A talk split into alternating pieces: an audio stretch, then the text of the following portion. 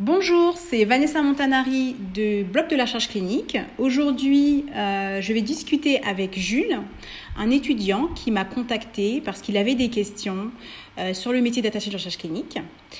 Euh, donc, Jules, est-ce que tu peux nous parler un petit peu de toi? Donc oui, donc je m'appelle Jules, je suis un étudiant en première année de DUT génie biologique sur La Rochelle. Et dans le cadre de mon projet personnel, je dois présenter le métier qui m'intéresse, qui est celui d'attaché de recherche clinique. D'accord, ok. Donc tu avais des questions, donc je t'écoute. Donc c'est ça, j'ai euh, plusieurs questions. Donc, euh, pour commencer, j'aimerais avoir un aperçu global sur les tenants et les aboutissants de ce métier. Alors en fait, euh, le métier d'ARC, c'est un métier qu'on retrouve dans des laboratoires pharmaceutiques. Euh, c'est un métier qui fait partie de ce qu'on appelle la recherche et développement. Donc, dans les laboratoires pharmaceutiques, on a le département de recherche et développement. Donc, la recherche, c'est tout ce qui est trait euh, aux chercheurs et aux, euh, on va dire, aux tests de, de médicaments sur l'animal, à la recherche de nouvelles molécules. Et puis après, on a la partie développement, où là, on va faire les tests de médicaments sur l'homme et on va mettre le médicament sur le marché. Donc, l'attaché de recherche clinique, c'est en fait, en clair, c'est un contrôleur. Il fait du contrôle qualité euh, des études cliniques. Il peut également, en fonction des structures, travailler sur euh, des, études épidémiologiques, puisque, donc là je vous ai parlé en fait des études euh, qui se font dans les laboratoires pharmaceutiques, qui ont des molécules, de nouvelles molécules à mettre sur le marché, mais ça peut également se faire dans d'autres structures, par exemple euh, dans des, euh, des, groupes coopérateurs, des groupes de recherche, où ils peuvent faire des études épidémiques, ou à l'hôpital, les, les hôpitaux font leurs propres études également. Alors, en fait, donc l'ARC, donc il fait partie de ce, département de recherche et développement et son rôle, ça va être de faire en sorte que le droit du patient et la sécurité du patient soient respectés dans le cadre d'une étude euh, de médicaments. Et, grâce à l'ARC, c'est ce que c'est grâce à l'ARC que finalement vous allez avoir donc dans les dans les euh, dans les médicaments, enfin quand vous allez à la pharmacie, vous allez récupérer donc votre médicament. Il y a, une, il y a un petit feuillet à l'intérieur où on va vous mettre toute une liste de tous les événements euh, qui pourraient vous arriver, euh, tous les effets indésirables, eh bien, c'est aussi grâce à l'ARC qu'on a on réussit à obtenir ce type d'information, en fait. Allez-y, je vous écoute. Ok, très bien. Donc euh, concrètement, quelles sont les différences entre un ARC en hôpital et dans le, plutôt le secteur privé? Alors, en fait, là, en fait, euh, l'arc à l'hôpital, c'est ce qu'on appelle, on l'appelle souvent technicien d'études cliniques. En fait, on l'appelle technicien d'études cliniques, mais ce n'est pas un technicien. C'est un coordonnateur d'études cliniques. Mais en France, le métier en fait de technicien d'études cliniques euh, à l'hôpital euh, n'est pas encore bien reconnu, on va dire. Euh, dans le sens où ce sont des personnes souvent qui ont un bac plus 5, euh, à partir de bac plus 3 jusqu'à bac plus 8, mais on utilise le terme de technicien. D'accord? Donc souvent on va utiliser ce terme-là. Donc ce sont les arts qui sont à l'hôpital et eux, ils vont en fait aider l'investigateur.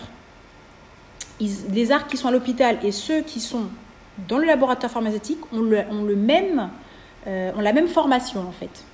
Ils sortent des mêmes formations, mais certains iront à l'hôpital, certains iront au laboratoire pharmaceutique ou alors chez des prestataires euh, des laboratoires pharmaceutiques, puisque le, laboratoire pharmaceutique va euh, sous-traiter en fait les prestations de recherche et de développement à des prestataires, ce qu'on appelle des CRO.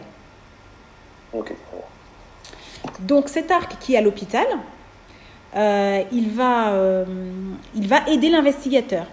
L'investigateur, c'est le médecin qui va pratiquer les études.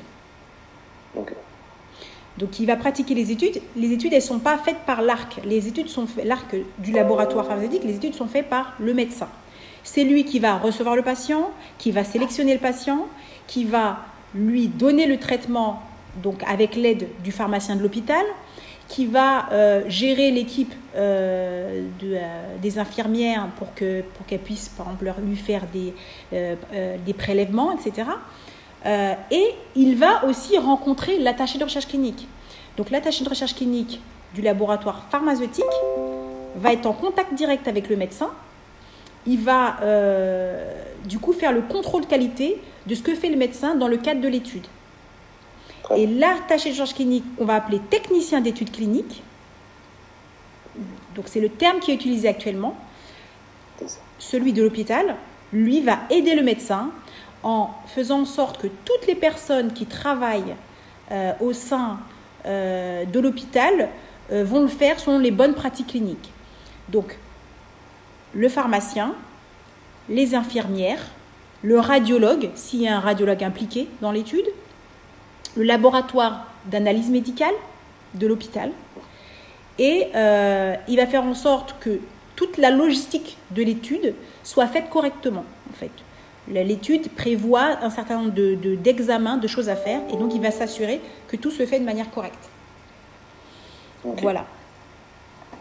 Alors, ça, c'est donc euh, concrètement donc l'arc à l'hôpital aide le médecin, donc aide l'investigateur, et l'arc euh, euh, de la CRO ou du laboratoire pharmaceutique ou alors de groupe coopérateur par exemple, donc l'arc, ce qu'on appelle un arc moniteur, attaché de recherche clinique moniteur, va lui faire le contrôle qualité dans les différents centres en France. Il va se déplacer sur toute la France euh, parce que l'étude peut, peut, se faire sur toute la France. Après, il y a de plus en plus de sociétés qui font en sorte que leurs attachés de recherche clinique soient délocalisés dans des régions et gèrent des études dans leur propre région pour pouvoir diminuer les coûts. Ok. Très bien. Donc, euh, c'est assez clair sur, euh, sur la différenciation entre les deux. Mais ces personnes sortent de la même formation, mais quelles sont donc les qualités qui sont nécessaires pour euh, réaliser ce métier, que ce soit en hôpital ou, en, ou dans le secteur privé? Alors, en fait, dans les deux cas, on a les mêmes, euh, les mêmes qualités qui sont nécessaires. Donc d'abord, euh, il faut, euh, c'est un travail où il faut être persévérant, parce que c'est un travail où il faut avoir donc persévérant à, avoir une bonne force physique, parce que souvent il faut se lever tôt le matin. Alors ça c'est pour, la, pour celui qui est plutôt euh, dans, le laboratoire pharmaceutique. Donc il faut se lever tôt le matin, il faut se lever à 5 heures du matin, 6 heures du matin pour se rendre, par exemple si on est un arc parisien, se rendre à Lyon euh, pour 9 heures du matin. Et ensuite, on finit la journée vers 18 heures et il faut repartir sur Paris, par exemple, il y a encore du temps, on rentre tard chez nous. Donc il faut quand même être persévérant, avoir une bonne euh, force physique euh, parce qu'il faut se lever tôt et le lendemain, il faut retourner au bureau. Donc persévérant, euh, bonne force physique. Il faut aussi avoir une intelligence sociale. En fait, l'intelligence sociale, c'est la capacité à, comprendre les autres, à échanger avec les autres euh, et avoir de l'empathie. Parce qu'en en fait, il, faut, il va falloir comprendre et puis aussi influencer les autres. Alors, c'est pas influencer euh, négativement, mais c'est influencer en leur faisant comprendre euh, qu'est-ce qui ne va pas sans les froisser. Ok. Donc, on est sur, beaucoup sur du, sur du dialogue. Voilà. vraiment un côté relationnel. Euh, voilà, on va pas, par exemple, un attaché de recherche clinique, il ne va pas dire au médecin euh, c'est faux ce que vous avez fait. Non. Il faut lui expliquer euh, gentiment, euh, il faut mettre les formes, il faut expliquer pourquoi c'est important, à la fois à l'investigateur et à la fois au, technicien d'études cliniques. Et puis il faut pouvoir mettre les arguments aussi. Donc il faut bien connaître son métier, il faut bien connaître les textes réglementaires qui s'appliquent pour pouvoir être, euh, enfin, que notre expertise soit reconnue, parce que sinon, euh, s'ils si, si, ne croient pas en nous, ils n'auront pas envie de faire ce qu'on leur demande. Voilà. Et puis aussi, il faut de l'organisation. Parce que là, l'attaché clinique, dans une journée de monitoring, par exemple, ou même quand il est au bureau, il a plusieurs tâches à faire. Donc il va devoir vérifier. Donc un protocole, c'est à peu près une centaine de pages. Le protocole, c'est le document de base qui permet, qui explique comment va se dérouler l'étude. Donc il faut euh, appliquer euh, et vérifier que le médecin fait tout ce qui est marqué dans, cette centaine de pages. Donc il peut y avoir beaucoup d'examens, surtout si on est dans des, études complexes comme sur le cancer euh, et, il faut avoir une, organisation, même dans la manière de, de, faire les vérifications. Parce qu'on peut vite oublier de vérifier quelque chose. Donc il faut s'organiser dans sa méthodologie pour, pour, euh, pour, faire les vérifications. Donc il faut être organisé. Euh, et puis il faut être rigoureux. Donc normalement, quand on est scientifique, on est censé être rigoureux. Certains ne le sont pas forcément, mais normalement, c'est euh, la rigueur, c'est une des qualités du scientifique. Ok, très bien. Voilà. Euh, est-ce que j'ai autre chose comme... Euh, et vous avez beaucoup évoqué du coup le, tout ce qui est relationnel et pour ce qui est du côté scientifique, quelles sont pourraient être les, qualités à avoir à part donc du coup cette rigueur? Alors, au terme de diplôme? Euh, oui, on pourra voir ça par la suite, mais sinon, en, en termes de qualité, ça demande beaucoup de, beaucoup de connaissances ou beaucoup de, de points vraiment, vraiment, plus scientifiques que relationnels Alors, les connaissances, elles sont, elles sont assez réglementaires. Il y a beaucoup de connaissances réglementaires, dans le sens où il faut connaître les textes réglementaires qui s'appliquent à la recherche clinique. Donc ça, on le voit en formation d'attaché de recherche clinique. Donc les textes qui s'appliquent, l'environnement, euh, de la recherche. Il faut connaître également, euh, il faut avoir des connaissances euh, biologie, en biologie, et particulièrement des connaissances sur la, les pathologies.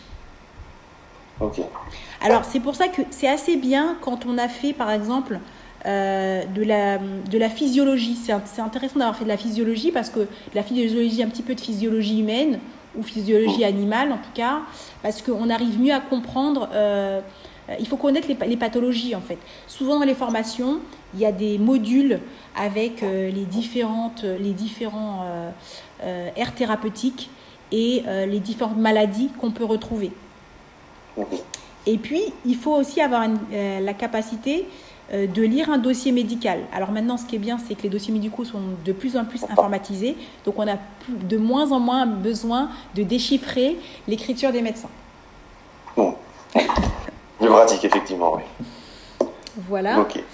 Euh, donc connaissance de la pathologie, connaissance réglementaire, c'est ça qu'on apprend en formation.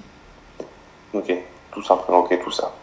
Euh, donc du coup, oui, on évoque ces qualités, et donc par quelle formation pouvons-nous passer pour accéder à ce métier? Alors, pour accéder à ce métier, vous avez soit vous faites une formation privée, soit vous faites une formation publique. Alors, souvent, les formations publiques, ce sont des Master 1, Master 2. Ah. Donc, des Master 1, Master 2 spécialisés en recherche clinique. Donc, il y en a un petit peu sur toute la France.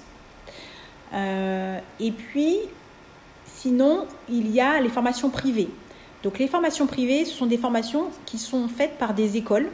Euh, donc il y a des écoles qui sont des CRO, donc des prestataires de recherche clinique qui ont créé leur propre école. Puis il y a également euh, d'autres formations, d'autres écoles euh, qui ne sont pas forcément des CRO, mais qui sont des formations privées. Souvent les formations privées durent, sont très rapides, elles durent trois mois environ. Alors que les formations euh, public euh, dure sur deux ans. C'est un master 1, un master 2. Dans les deux cas, il y a un stage à faire. Il y a un stage à effectuer euh, pour ces deux types et les stages sont de six mois. Donc moi je préconise que si on est pressé, on, par exemple, on a un master 2, on n'a pas fait un master 2 de recherche clinique, on a un master 2 et puis on, est pressé, on, on veut euh, faire cette formation, euh, enfin devenir ARC rapidement, on fait une formation privée. ou alors on a un master 1 et on ne veut pas aller en master 2, on fait cette formation privée. Et puis, si euh, on est très bien dans les études et que euh, qu'on a déjà prévu de rentrer en master 1, euh, master 2, bien, on essaie de se faire sélectionner dans un, dans un de ces masters. Ok. Est-ce qu'il y a une différence de reconnaissance au niveau des diplômes entre le privé et le public ou ça reste la même chose? Alors, en fait, euh, les, la formation privée au public, euh, pour, les, pour euh, CRO, pour les laboratoires, ça, n'y a pas de différence. Il n'y a pas de différence. elles sont reconnues. Il y a certaines écoles qui sont plus reconnues que, que d'autres, mais de grosso modo, ce n'est pas l'école l'école qui fera la différence, c'est le stage en fait. Le stage qui aura été trouvé euh, en fin de formation ou, euh, ou par exemple quelqu'un qui aura fait un master 1, master 2 euh, sera, un, un intérêt fort pour lui d'avoir fait un stage en master 1 plus un stage en master 2. Ça voudrait dire qu'il aurait eu 6 mois par exemple, 6 mois ou 4 mois de, de, stage en master 1, plus encore 6 mois ou 4 mois en master 2, ça, fait, ça lui fait presque, presque 9 mois de, de stage. Et ça, c'est un grand intérêt pour, euh, pour, euh, pour les CRO et le laboratoire, euh, même pour l'hôpital, parce que ce sont des personnes qui connaissent déjà le métier. Et eux, ce qu'ils veulent, c'est quelqu'un qui est vite opérationnel. C'est ça qui les intéresse. Quelqu'un qui va vite rentrer dans la, oui, dans la vie active. Voilà, qui connaît déjà le métier, parce qu'ils pourront plus facilement les proposer à leurs clients. Qui, eux, leur l'importance, ce qui est vraiment le plus important pour eux, c'est l'expérience. Clairement, pour le métier d'attaché clinique, en tout cas dans le privé, c'est l'expérience qui prime. Après, au niveau euh, euh, de, l'hôpital, c'est aussi important l'expérience, mais peut-être un peu moins que pour, euh, pour les, les, CRO et les laboratoires pharmaceutiques. Et donc, il n'y aura pas de, de, grosses différences. Après, quand on est, bien sûr, quand on est à l'hôpital, euh, le niveau de diplôme aura un impact sur, euh, sur les salaires. Pour avoir un, si quelqu'un a un bac plus 8, il aura un salaire moins, plus élevé que quelqu'un qui a un bac plus 5 euh, ou un bac plus 3. Donc ça, ça, va dépendre. Le, le niveau préconisé que je recommande, c'est qu'il faut au moins avoir un bac plus 4 pour pouvoir être arc parce que vous allez être en concurrence avec d'autres personnes qui ont déjà ces niveaux-là. Donc si vous rentrez avec un bac plus 3, vous allez peut-être trouver des postes peut-être à l'hôpital, mais en CRO ou en laboratoire, ça va être compliqué. Donc pour s'ouvrir les portes, il faut absolument euh, trouver, euh, enfin, trouver le moyen d'arriver au moins jusqu'à bac plus 4. Ok, très bien. Euh, donc oui, de ce qui fait la, différence, ça va être euh, donc l'expérience qui a été accumulée lors de la formation et puis euh, ensuite, ouais, ça, les études en fait. Enfin, c'est le, c'est ce qui va faire vraiment cette différence. Et une fois qu'on est dans le dans le métier, quelles peuvent être les, les évolutions professionnelles si éventuellement on veut encore pouvoir grimper dans les échelons ou n'importe? Quelles peuvent être les différentes évolutions Alors quelqu'un qui aura déjà quelqu'un qui aura un bac plus 8 euh, en fonction des structures euh, pourra plus facilement évoluer vers des postes de chef de projet euh, quelqu'un voilà. chef de projet c'est ça voilà donc il y a euh, les évolutions c'est il y a deux, deux, deux, évolutions possibles soit chef de projet soit manager d'équipe. Et la différence entre entre ces deux choses alors chef de projet c'est vraiment quelqu'un qui va faire en sorte que l'étude donc créer l'étude, enfin aider à la création de l'étude, à la, à la mise en place de l'étude, jusqu'à l'obtention des résultats.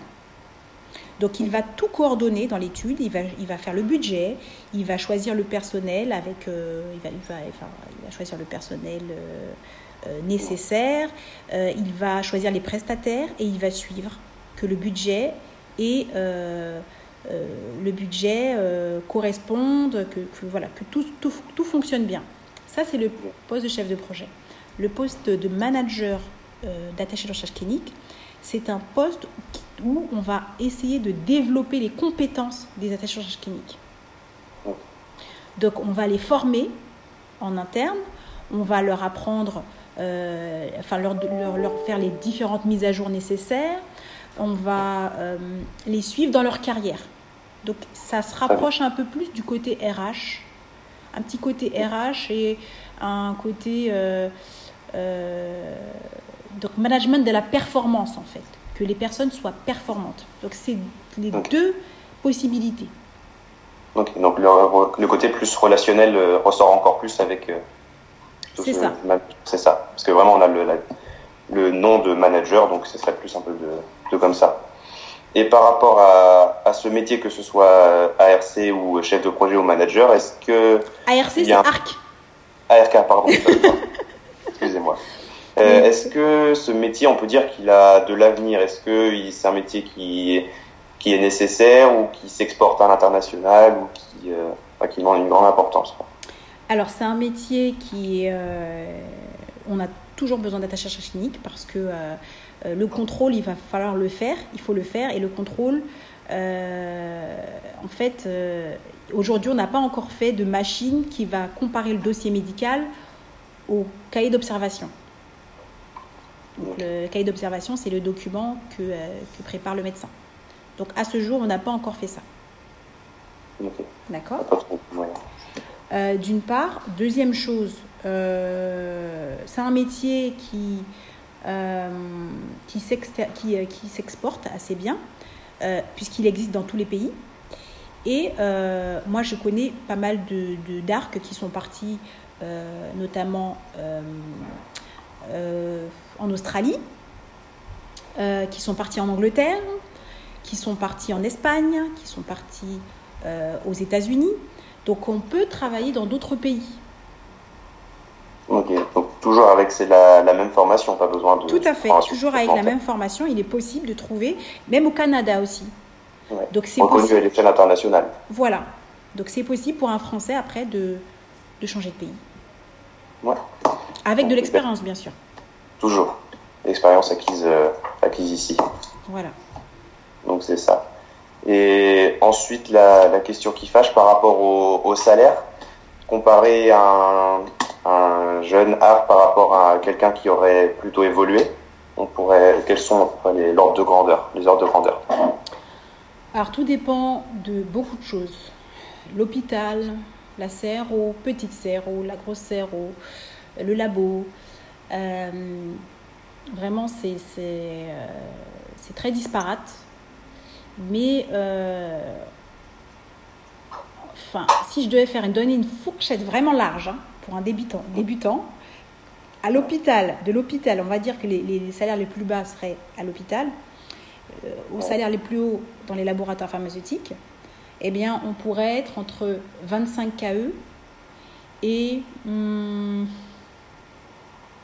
40. Hmm, ok. Donc il y a vraiment, euh, voilà, c'est la fourchette euh, pour, je, je, parle là pour un débutant. Ok, c'est ça, pour toujours un débutant. Ça. Voilà. Et ensuite, en, en évoluant, ça augmenterait un petit peu ou pas forcément euh, Oui, ça augmente. Ça augmente, ça augmente très bien.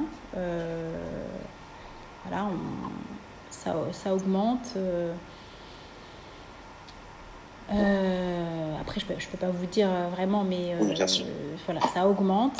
De toute façon, je pense que prochainement, j'ai un petit, euh, j'ai un petit, j'ai un petit document à, je vais faire un petit post à ce sujet-là prochainement, et aussi sur quand vous êtes inscrivez sur le blog de la charge clinique, nous on a fait un, un petit sondage auprès de, de, de, toutes nos, de tous nos internautes. On a à peu près 4000 abonnés et ils ont répondu à, sur les salaires. Donc si vous êtes inscrit, normalement, vous avez accès à ça. D'accord, ben oui, j'irai faire un tour, alors pas de souci. Très bien, donc moi j'ai fait le tour de, de la question, j'ai toutes les informations nécessaires. Donc euh, ensuite, si jamais vous avez des, des petits conseils pour euh, plutôt personnel ou plutôt euh, pour la, la, suite des études, la suite de la formation ou peu importe. Alors, moi, mes, conseils, c'est qu'il faut être présent sur LinkedIn pour pouvoir euh, voir ce qui se passe. Il y a des annonces d'emploi sur, sur LinkedIn. Il y a beaucoup de, la, plupart des, des, des, professionnels de la recherche clinique sont sur LinkedIn. Donc il faut être sur LinkedIn. Il faut avoir son, son, son profil complété, sa photo. il ne faut pas hésiter à contacter les professionnels de la recherche clinique par ce biais.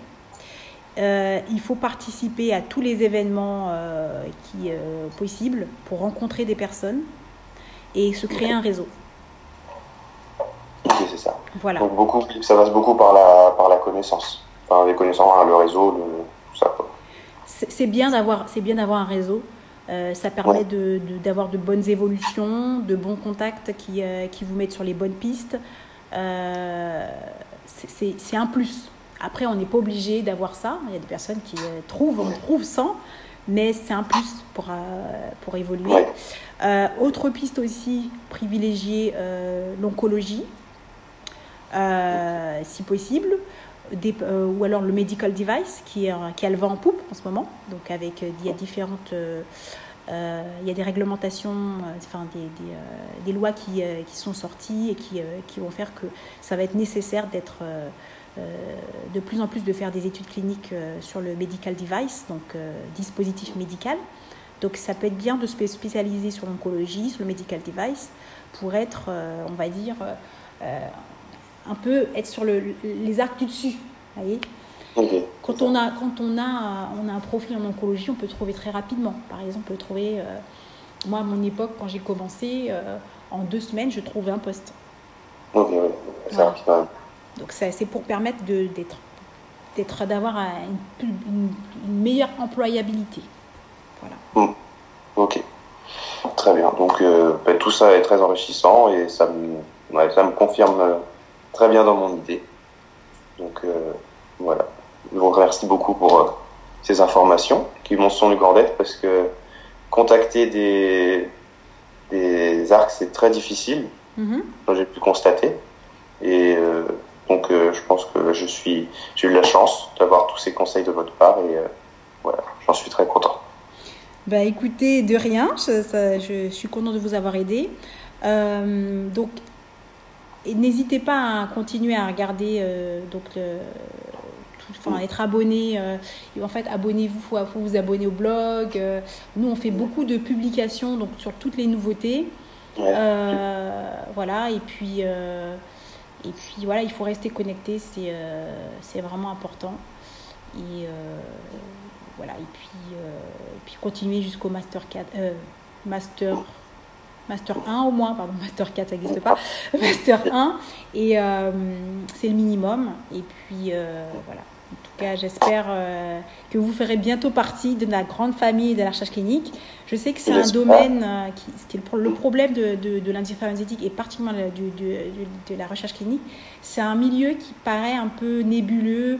En fait, c'est difficile d'obtenir des informations. On a l'impression que c'est difficile d'obtenir des informations. Mm. Et, c'était mon problème que j'ai eu. C'est le problème que j'ai eu moi quand j'ai débuté. C'est pour ça en fait que j'ai créé ce blog. Mm. Donc euh, voilà, mais il y a des choses qui vont changer parce que euh, à l'AFCRO, euh, donc je fais partie d'un groupe à l'AFCRO, un groupe sur les métiers de la recherche clinique, et ils sont en train justement de, ils vont créer un site avec euh, plein d'informations, ils sont en train de faire des choses pour, pour améliorer ça. Oui, très bien, ça peut être que bénéfique par rapport à ça. Bon, écoutez, Jules, je vous remercie en tout cas de, de, de vos questions, et puis je vous souhaite un bon courage. Merci beaucoup. Euh, et, merci à tous ceux qui nous ont écoutés. Au revoir, à bientôt. Au revoir. merci beaucoup.